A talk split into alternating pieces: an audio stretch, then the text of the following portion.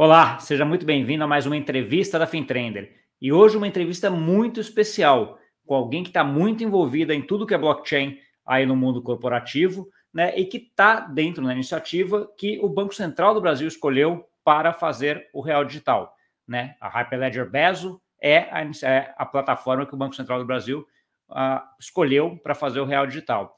Hoje eu estou aqui com a Daniela Barbosa, que é General Manager de Blockchain and Identity na Linux Foundation e também Executive Director da Hyperledger. Tudo bom, Daniela? Olá, bom dia. Está tudo bem. E você, como é que está? Bom dia. Primeiramente, muito obrigado aí de você ter conseguido esse tempo aí da tua agenda que é conturbada. Você até, a gente estava falando um pouco antes, você está em Stanford agora, né? Que você já vai falar daqui a uhum. pouco, né? Então, assim, acho que muito obrigado por isso. Uh, e eu já entrando direto na, na, um pouco na, na, conversa, eu vi que você tem uma experiência muito grande tanto na parte de sales como na parte de technology, né? Então, assim, conta um pouquinho da tua trajetória que te levou a chegar na, na Linux Foundation. Sim. Well, primeiro vou começar com, com a, a, a veridade que eu sou portuguesa. Eu nasci em Portugal, um, sou de Lisboa, e quando tinha 10 anos, os meus pais mudaram-se para os Estados Unidos e vivemos aqui uh, desde eu tive 10 anos. Ia todos os anos para trás para ver os meus avós. Pois eu falo português, porque eu falo português em casa com os meus pais, os meus avós, meus primos, os meus tios e tudo, mas vivo aqui nos Estados Unidos há, há mais de 40 anos. Um, so, um, eu, eu falo português e hoje vamos falar inglês e em português também. E uma coisa que eu adoro e uma, eu, eu estou aqui no Hyperledger Foundation há sete anos e uma coisa que eu vejo é que toda a gente no Brasil e em Portugal e no mundo inteiro que fala português, há tanta gente na nossa comunidade nova que é portuguesa que eu vou ter a oportunidade de falar português ainda mais que falo agora. Por isso, muito obrigado por ter uh, aqui hoje aqui também. Que ótimo, que ótimo, obrigado. É até é bom a gente falar isso, que daqui a pouco a gente muda para o inglês, né? A Daniela já está aí há mais tempo da vida dela falando inglês do que português, né? Então você acaba ficando bem mais confortável com inglês. A gente faz inglês também, não tem problema nenhum. Depois eu vou colocar legenda em, em, em português para quem não, não, não, entendeu inglês, uh, uhum. mais tranquilo. Uh, Daniela, conta um pouquinho para a gente de como que é a Linux Foundation. Você entrou, ela é uma fundação, como é que é a parte de governança? Você entrou para fazer o quê? O que, que você está fazendo hoje? Como é que funciona isso? So, um, eu vou, eu vou dizer em inglês. O Linux Foundation... We, we can move to English, no problem. o Linux Foundation uh, started 20 years ago. Um, and it's really a home for some of the most important open source open development projects um, around the world. Um, obviously, the most important of all being the Linux kernel, um, and the Linux kernel being um, one of the biggest um, open source communities in the world, uh, as I mentioned before.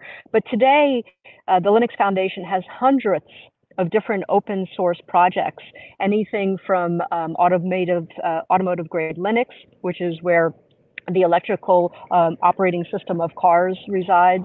Um, Academy Software Foundation, if you like to watch a lot of those Hollywood movies, um, the software that is made for those movies, many of those movies, are built here at the Linux Foundation collaboratively and in the open.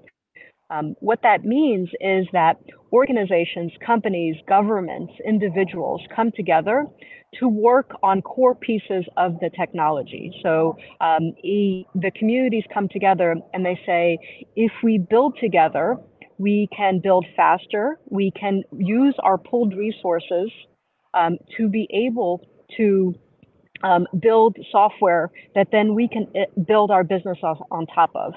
Um, this is uh, very um, important in uh, topics like cloud computing, for example, uh, where um, cloud native computing is uh, the Kubernetes project sits under Linux Foundation, and majority of like everything you touch from a technology perspective, the phone that you're looking at now, the computers that you might be using. Probably touches one, if not many, open source projects at the Linux Foundation. Okay, that's great. And Hyperledger, I understand that's part of the Linux Foundation, right? But it's not really within the, the, the Linux Foundation. It's a kind of segregated initiative, right?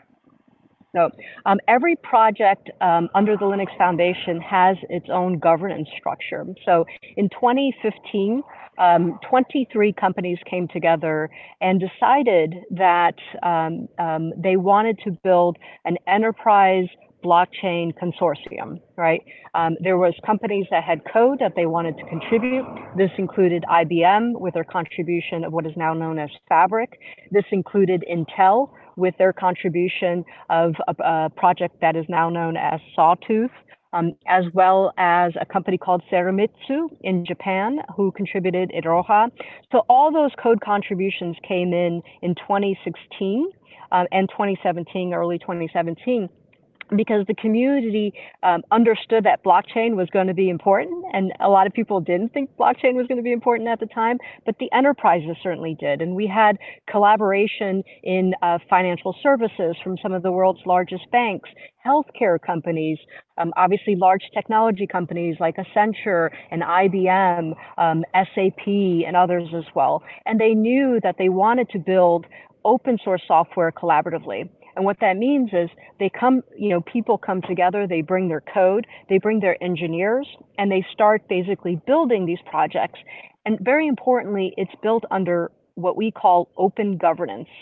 So the Hyperledger Foundation today has a governing board, and this is made up of our premier members. Um, and it has a technical oversight committee. And that technical oversight committee is voted upon by the developers in the ecosystem. Um, so they join, they they they vote who is going to be the the governance basically of the project on a yearly basis. Um, and this really leaves um, um, an important aspect of what we do here at the Linux Foundation, which is not just open source, right? Anyone could open source a piece of code. You could put it on GitHub and you could say now everybody can see the code. But it's more importantly open development and open governance. How do you make sure that anyone who shows up can have influence over the code, can participate, can contribute from the simplest things of finding a bug and fixing the, the, the bug and contributing that to making sure that from a, um, a, a, project future that they have impact, right? That they have um, uh, input into where the roadmap, for example, on these very important projects that are being used in the world's biggest supply chains, trade finance networks, uh, central bank digital currencies, um, and digital identity infrastructures uh, around the world. So how do you make sure that you do that?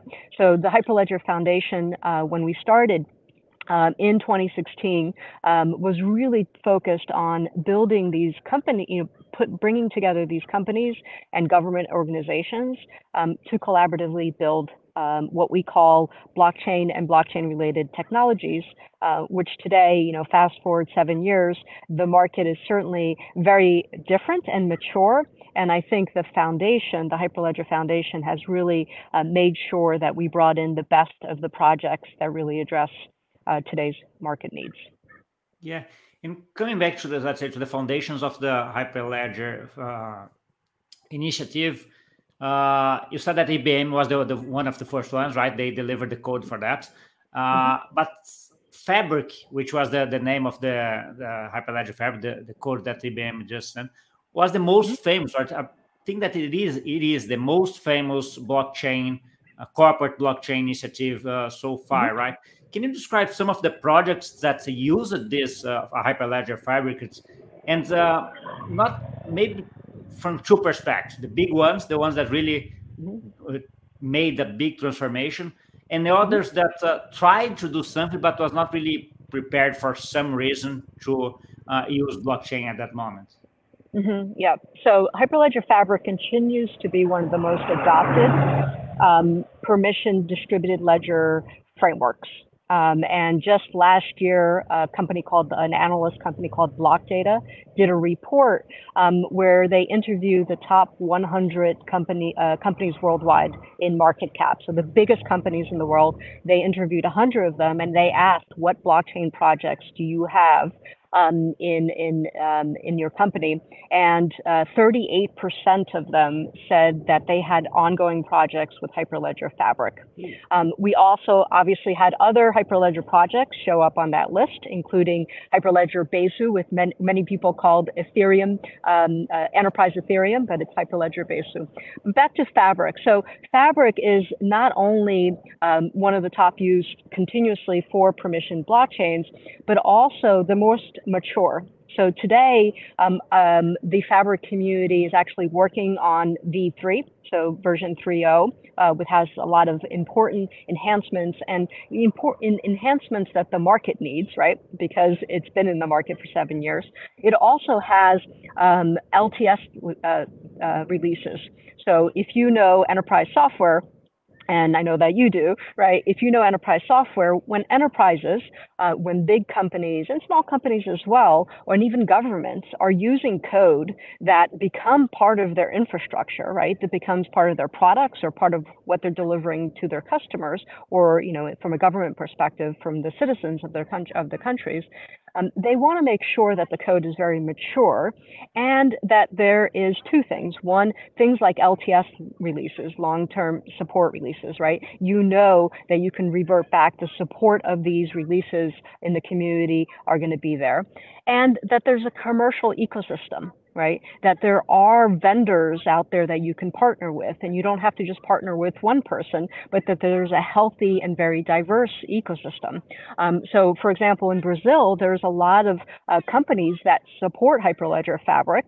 Right. And they support it from the strategy, the architecture, like what are you going to build with blockchain, all the way up to the supporting of, of, of, of the um, of the projects once it goes into productions. Um, so for example, we just welcomed a new member into the Hyperledger Foundation called GoLedger, and they have many implementations uh, that they've deployed with Hyperledger Fabric. So for us at the foundation, it's really important, um, whether it's Fabric or Besu or Iroha or Aries, any of our projects, that it has a healthy commercial ecosystem that any company can basically show up or government and say, hey, you know, I'm interested in using this code base. Um, I know it's supported by the community and I can find assistance or I can find uh, support in the marketplace for it. Um, and Fabric for sure is one of the top ones out there. Um, the other thing is uh, around training and certification. So if you look at Hyperledger Fabric, there is a strong uh, training and certification program behind it. And at the Linux Foundation, we spend a lot of time and resources really focusing on that making sure that if you want to hire an engineer that is an expert in one of our open source projects, that there's a path to get those engineering talents in. So Hyperledger Fabric has had a certification and um, uh, both for developers and administrators uh, for the last four years. Yeah, four years.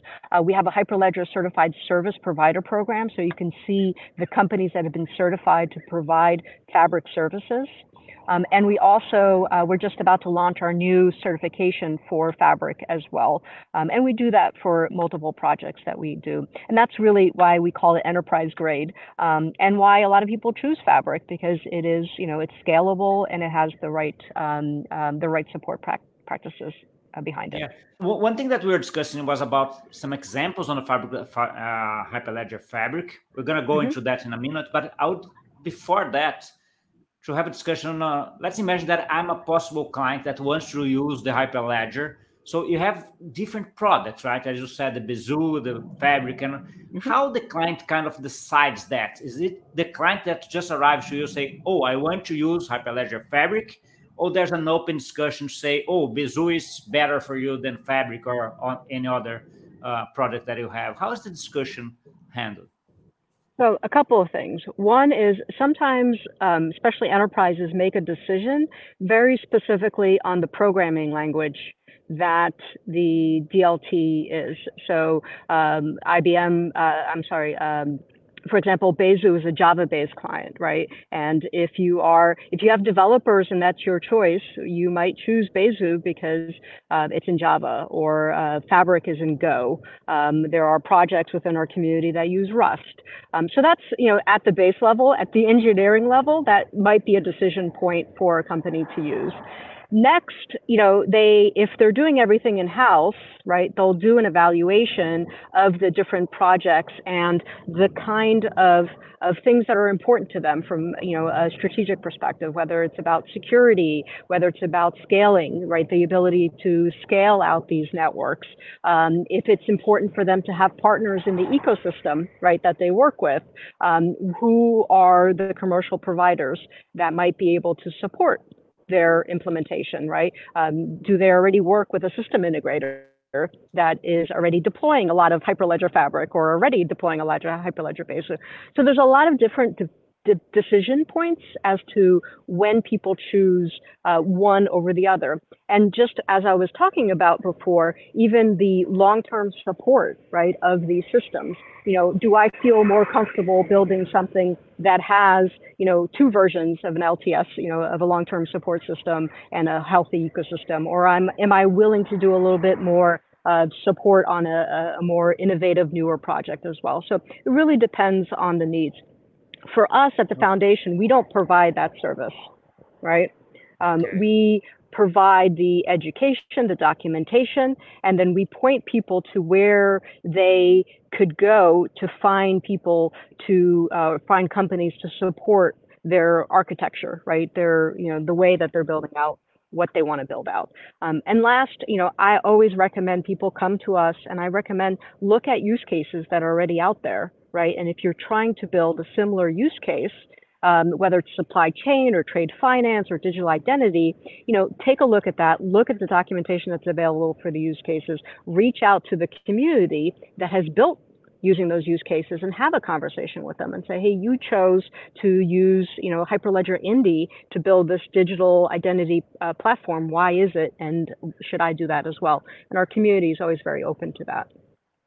Okay, great jumping now to the use case. So, uh, what's the what's the best well-known use case for, let's say, Hyperledger Fabric? Mm-hmm. Um, I think it depends on which which industry you are. I mean, one of the ones that is probably the longest, and I would say the one that a lot of people know is the um, Walmart uh, use case. Um, this is called uh, Food Trust. Um, and Food Trust launched a good five years ago. Um, and, you know, the proven, so the ROI that has been proven through uh, um, Food Trust via Walmart and their uh, supply chain partners, right? They're, they're the supply chain um, companies that work with Walmart um, is really um, a use case that we point people to all the time. Um, we actually we have the the case study on our website. It needs to be updated because they have a lot of great new updated uh, return on investment numbers um, to do that. So um, you know food um, supply chain and traceability has become more and more of a very important use case. Um, think of, uh, for example, in Europe, the battery passport initiative and the regulation that just recently got approved by the European Union. Um, there's a company called Circulor um, that has been doing a lot of work um, specifically around uh, minerals for the uh, EV cars, the electronic vehicle car batteries. Um, and the European Union has passed that legislation that basically requires uh, track and trace uh, for the minerals um, and Circulor, uh, the company Circulor, um, is really leading the way. Um, and they have over 100 participants already on their platform, including some of the biggest manufacturers like Volvo. Um, so I would recommend taking a look at some of the work that's being done there.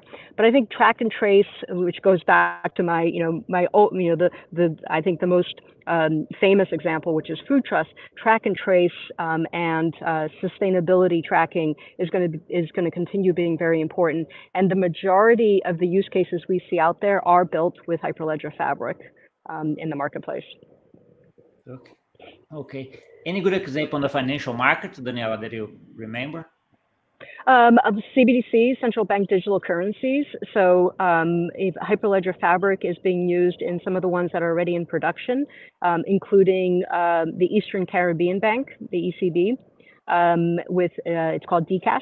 Um, and which is you know a smaller you know CBDC, but you know one of the first actually out in the market. Um, and you know once again you get you learn a lot of lessons and you learn to do things uh, from doing some of these small uh, pilots. Also, the Central Bank of Nigeria uses Hyperledger Fabric for their CBDCs, and although they've had um, some issues around um, the rollout and the adoption, it is not the technology. It hasn't been the technology. It really has been just how you know the the the region itself has approached the rollout of the central bank digital currency. Uh, but there are um, lots of other examples as well. The um, I don't know if your audience is uh, familiar with this, but the Atlantic Council CBDC tracker um, yeah. is uh, an online resource, and you can uh, basically get down to what technology people are using, and you'll see uh, both uh, Fabric and Besu, um, one of the top ones that are being used. Yeah, and uh, just jumping then to the CBDC discussion. Mm-hmm. So uh, the one that I uh, kind of uh, it was not really a surprise for me, but the one thing that comes to the Brazilian market pretty uh, well was the, the, mm-hmm. discussion on the central bank digital currency of Brazil that the Real mm-hmm. Digital they decided to go for the pilot. They decided mm-hmm. to use the Hyperledger Besu, right? So that's a mm-hmm. was essentially that's what that's where I would say that most of the Brazilians that are on this market uh, probably listen to the Hyperledger Besu for the first time. Mm-hmm. So mm-hmm. you already said that Hyperledger Besu is kind of a Ethereum, uh, kind of corporate corporate Ethereum or something like that. Uh, Enterprise as, Ethereum, as yep. corporate Ethereum. So what's the difference in, in your view between, let's say, the Hyperledger Fabric and the Hyperledger or and the Hyperledger Besu? So there's a difference in it's just the uh, programming language uh, why would the central bank decide to go for one or for another? Mm-hmm. Well, you know, like I said, you know, I think the decision points are multi. Like, there's lots of reasons to decide over one over the other. If you think about Besu, um, and when I said it's um, the market calls it enterprise Ethereum, right? Um, but Hyperledger Besu is very unique. So it came into the Hyperledger Foundation in 2019. Um, and in 2019, um, it was called Pegasus. It was a contribution by a company called ConsenSys with the Y. And they brought it in because they, once again, wanted what I was talking about before, not just open sourcing the code base, but doing open development, right? Really building up a community that had multi stakeholders, had multiple people participating. So Hyperledger Besu um, is an EVM, it's an Ethereum virtual machine. It is also can be run as, uh, you can run Hyperledger Besu as an execution client on the mainnet, as well as a permissioned EVM blockchain framework. Okay, so you have optionalities, right? And very importantly, Hyperledger Besu will always have what, what I call parity to mainnet, right? So the benefits of things that are happening on the mainnet. So uh, since the merge, right, um, the Ethereum mainnet has consensus clients and execution clients.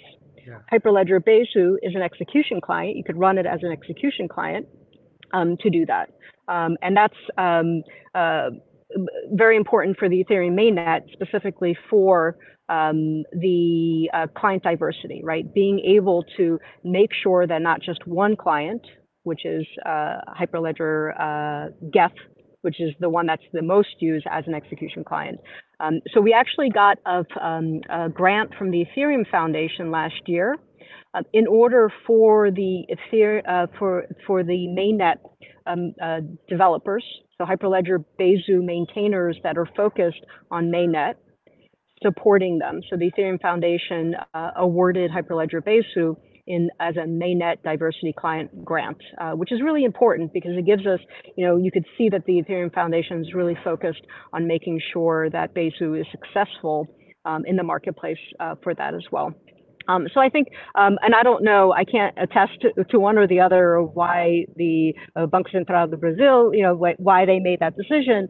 But um, what I see, especially a lot of financial services and banks, in making a decision uh, specific to Besu, um, aside that it's Java based and they're very interested in, in Java clients, uh, it's also because that parity or that optionality uh, and the closeness with the Ethereum mainnet. Yeah, and there's a thing that that you said uh, just before that, uh, that there's a, uh, some words when you are deciding about the technology where, where you're going to have support on that, and in the in the case of Ethereum, you're going to have you can leverage on the whole ecosystem that Ethereum has, right? As it's mm-hmm. EVM compatible and it work more or less on the same path, so that that mm-hmm. helps on the decision as well, right? Yeah, um, and there's things you could do. So um, two use cases that I want to point out for Hyperledger Besu that might be interesting for your audience. Um, one is um, in uh, Latin America with LACChain. If you're familiar with LACChain, um, if, you know, part funded by the Inter-American Bank, uh, Development Bank. Um, and LACChain is essentially creating a public permissioned blockchain infrastructure for the region, right? And what that means is that it is a public blockchain, right?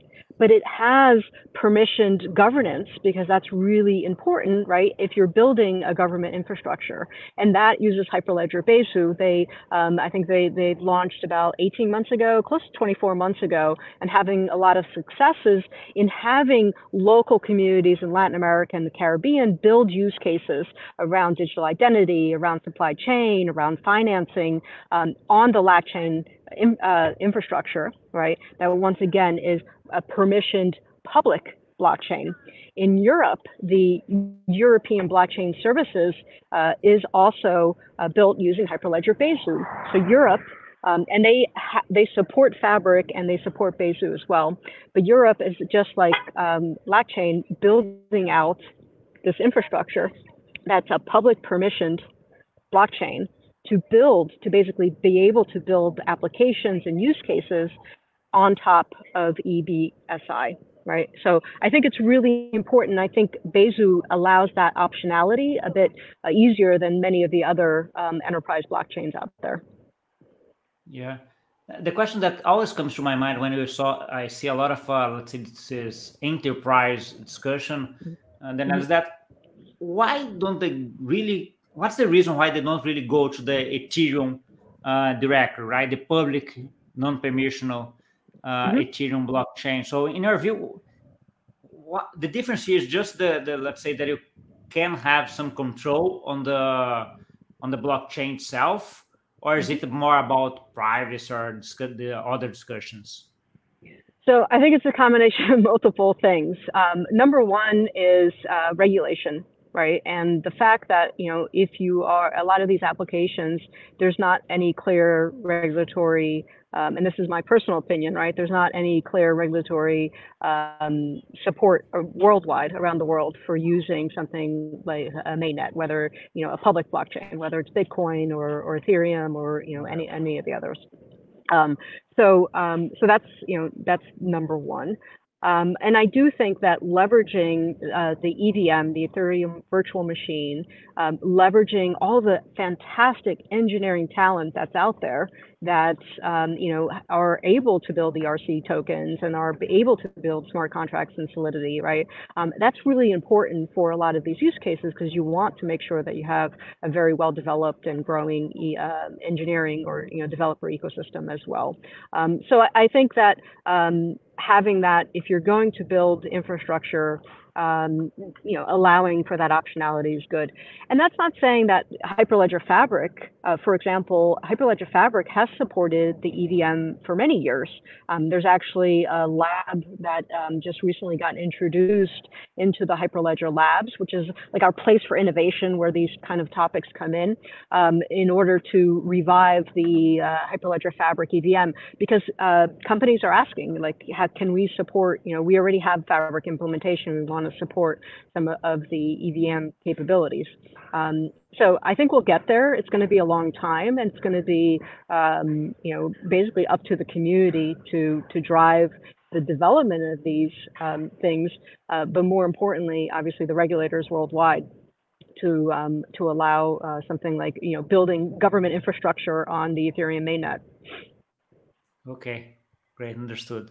So th- th- there's one, one other thing that you, you, you talked about now, which is interop- interoperability, right? So that that's one mm-hmm. uh, big word that's really uh, mm-hmm. yeah. amazing. So how how do you see this interoperability between, let's say, the Hyperledger products?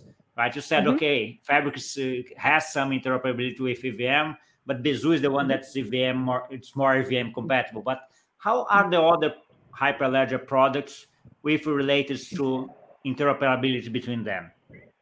Yeah. So um, we here at the Hyperledger Foundation understood early on that it wasn't going to be one blockchain to re- rule them all, right? We knew that there was going to be different approaches, um, but that essentially these are networks of networks, right? And that especially in the corporate enterprise space, companies need to participate in multiple networks, right? Let's say a supply chain and trade finance network. So how do you go about moving those assets from network to network um, and doing it to the core of the principles of blockchain, right? So that there's no double spending and all that. Um, so early on in 2020, there was actually a lab that was started with Accenture and Fujitsu. Um, and that lab then became a project and it's called Hyperledger Cacti. Uh, today it's called Hyperledger Cacti. Um, it has multiple contributions by Accenture. Um, IBM also did a major contribution to Cacti last year with a lab that they had, which is called Weaver. Um, and uh, there are um, just two weeks ago, R3 uh, did a contribution specific to Corda called Harmonia, and it's currently in the labs as well. Um, so R3, for those of you who don't know, R3 has a, a project uh, called Corda, um, that is also uh, used in a lot of financial services use cases as well. And if you think about um, a lot of these networks, may say a fabric to Corda, right? A fabric to Corda network. Um, those connectors have actually been built um, and have been part of the Hyperledger Cacti for a long time. So you can connect Fabric to Corda, or you can connect Fabric to Quorum, or you can connect Fabric to Besu, or you can do Besu to Corda. And these are all connectors that are basically built um, in the Hyperledger Cacti project. And um, think of it, it's like a an SDK of SDKs for blockchains um, with all you know different you know different approaches, and it's very modularized. So you can come in and you can build your own plugin to Cacti, right? If you want to build a, po- a Polygon to Fabric uh, uh, connector that then people can reuse. Um, so interoperability is going to continue to be key. Um, and we have, I think, some of the, you know, some of the uh, world's leading uh, developers working in the Hyperledger Foundation, in the Hyperledger Cacti project, um, hands-on. Like these are companies like Accenture and Fujitsu and IBM and Huawei and others who are building these multi-networks globally for their enterprise customers, and they're all in the Cacti community building uh, these connectors uh, for these uh, networks to interoperate. Okay, great.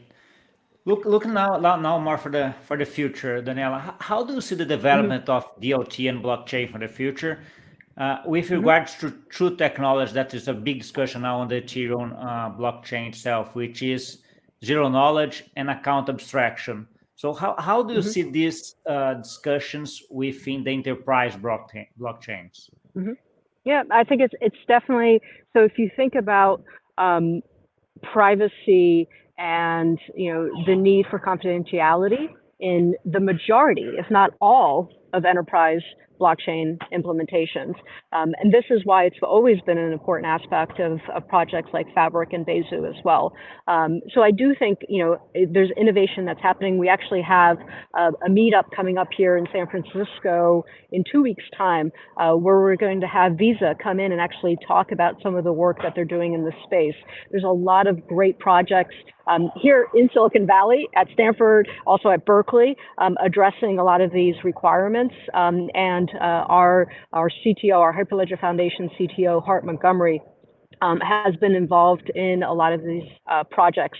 Um, so we see there's interesting um, technology projects that I would love to welcome into the Hyperledger Foundation um, as future projects. We're constantly, we now, you know, we are, uh, uh, you know, recruiting and accepting new projects in the space.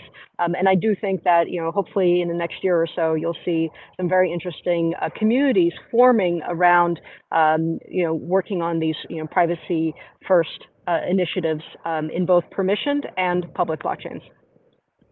Okay, so, great. A preview on that.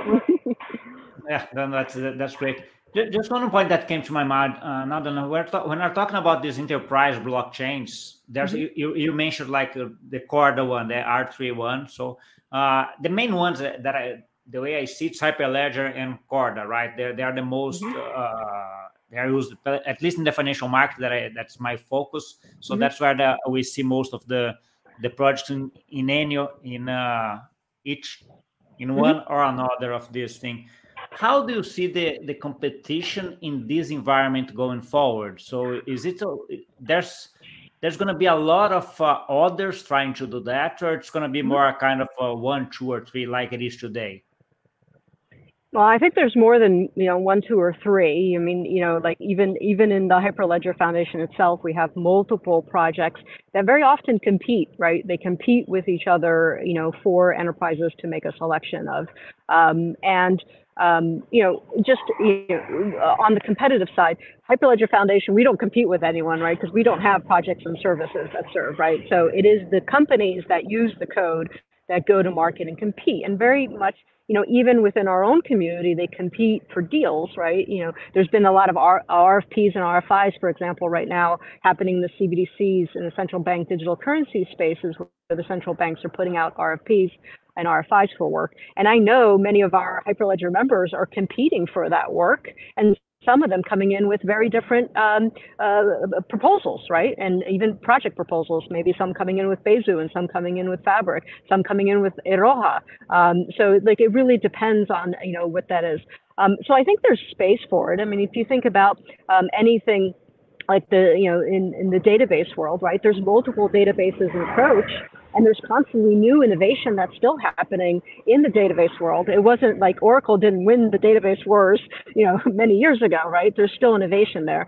Um, so I think that there's a, definitely plenty of space and opportunities for newcomers and new approaches to come in. Um, and you know, the, there's not going to be one blockchain, you know, framework that's going to just rule them all. Um, and for me, it's really important here at the Hyperledger Foundation that we find a home, and we call the foundation an umbrella, right? And it's an umbrella organization that there's places for competitive frameworks and tools to come in and have a place to openly develop their code under the same governance models, right?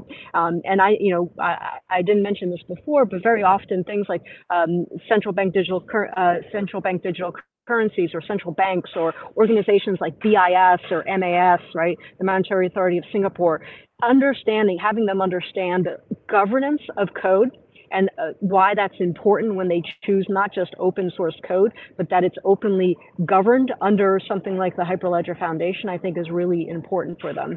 Um, so for me, um, you know, our goal here at the foundation is to bring the best into our foundation, into our umbrella, and help you know help them build a community and a, a, a commercial ecosystem around their code bases as well. Okay, great.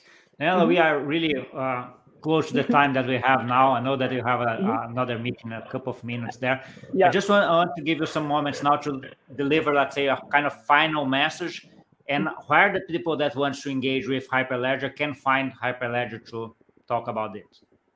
Sim. Well, primeiro é toda a gente pode vir para o Hyperledger Foundation. Nós somos abertos, uh, open, everyone can participate. Um, we have a mantra that says all are welcome. Todos aqui podem vir, não é?